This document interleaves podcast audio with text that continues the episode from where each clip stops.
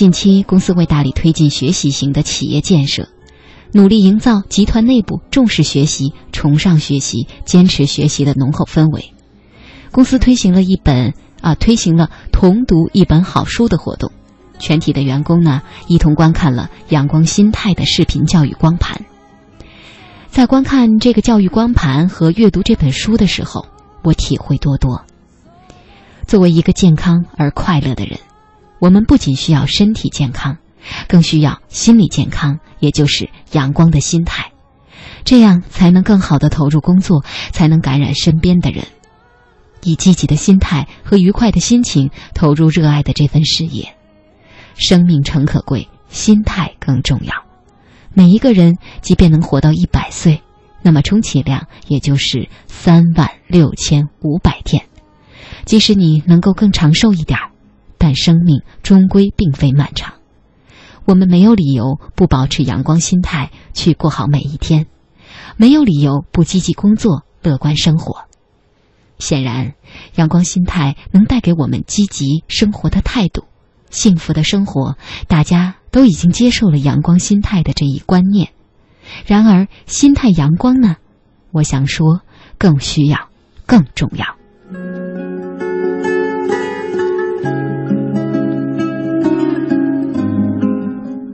能够拥有阳光心态的人，未必能够心态阳光；而心态阳光的人，我想都能够拥有阳光心态。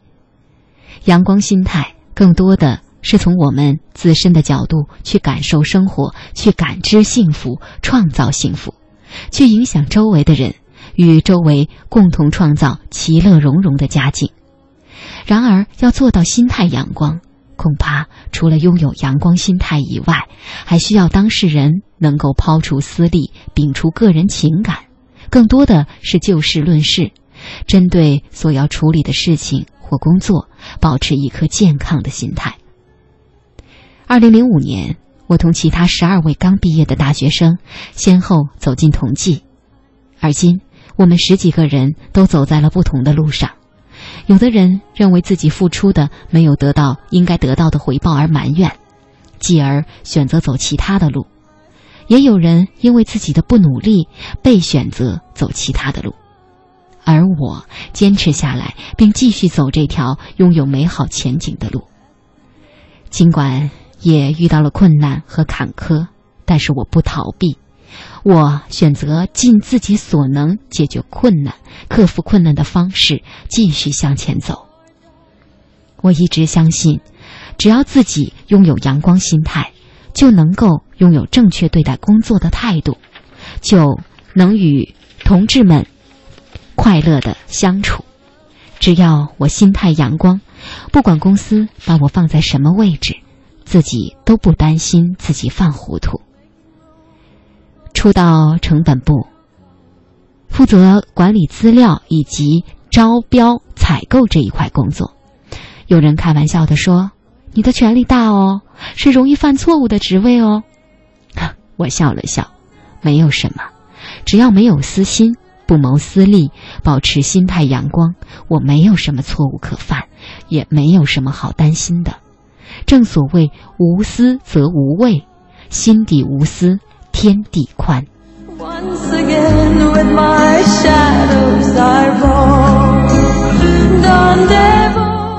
或许会有人不承认，心态灰暗的人，总是会遇到这样或那样的困惑。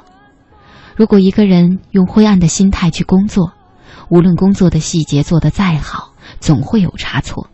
甚至本来是很简单的事情，因为灰暗的心态的驱使，其工作总是做不到位，或者不能站在集体利益的角度把结果做得更完美，和理想的结果总是会有差距，而这种差距会带来一系列的不良反应，比如领导的满意度不断的下降，自己的心情愈加郁闷，最终自己将失败在自己灰暗的心态当中。所以，我们一定要把自己的灰暗心态抹杀掉。或许每个人都有灰暗的一面，关键是我们自己怎样调整和把握良好的心态，怎样不以自己的利益而损害集体的利益，怎样发挥个人作用，为集体利益释放能量，这非常重要。无论做事还是做人，我们需要一份阳光的心态，保持良好心情，创造幸福。